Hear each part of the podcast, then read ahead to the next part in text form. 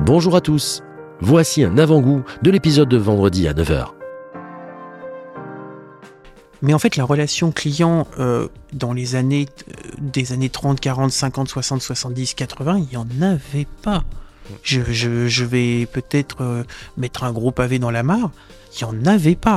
Parce que, rappelez-vous une petite chose, quand vous achetiez chez... Il y a deux choses dans l'horlogerie que les gens ne percutent pas.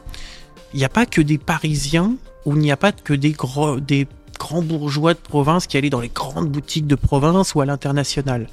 Il y a des gens qui économisaient, qui se faisaient un plaisir, leur mariage, leur anniversaire. Ils montaient à la capitale, comme on disait. Euh, tu, tu as monté à la capitale, tu te faisais un cadeau, ouais. mais tu prenais ta montre, oh elle est belle, oh là là, elle est belle, machin. Tu revenais chez toi. T'avais pris la flotte, t'avais bêché ton jardin un peu trop fort, etc. T'allais dans ton horloger de ta ville. Donc en fait, la relation client, est-ce que ça marche, est-ce que ça marche pas, est-ce que c'est résistant? C'est pas le mec qui te l'a vendu qui le savait, c'est le mec qui te l'a réparé. L'horlogerie, c'est un truc différent, c'est qu'il y a quelqu'un qui te le vend, qui n'est pas forcément celui qui te le suit tout au long de la vie de l'objet. Et ça, c'est quelque chose de fondamental. Et ceux qui étaient les meilleurs relais, ceux qui avaient vraiment la température Mm. de ça plaît, ça plaît pas, les problèmes qu'il y avait, c'était pas forcément les revendeurs, parce qu'ils n'étaient pas forcément horlogers derrière, mais souvent les petits horlogers de, de Ouais, Il n'y avait pas de remontée d'informations. Tu sais, on a, on a la fameuse histoire bien connue, j'en parle de temps en temps, de, de Longines avec l'Ultrachrone. Hein Donc haute fréquence, des huiles différentes, et les montres étaient révisées chez les horlogers qui n'avaient pas l'info que les huiles n'étaient pas les mêmes parce que c'était pas, ça battait pas la même fréquence.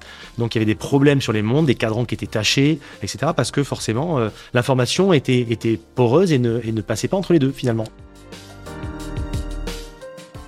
Mais en fait, les montres liées à l'armée Mm, mm.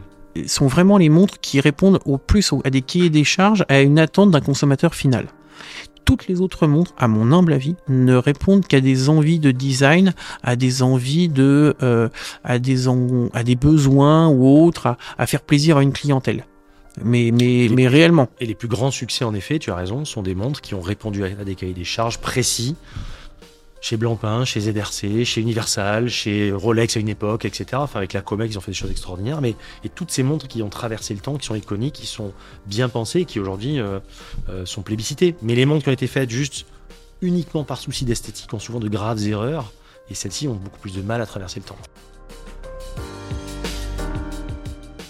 Tu crois que la distribution demain, ça sera du digital, du full web?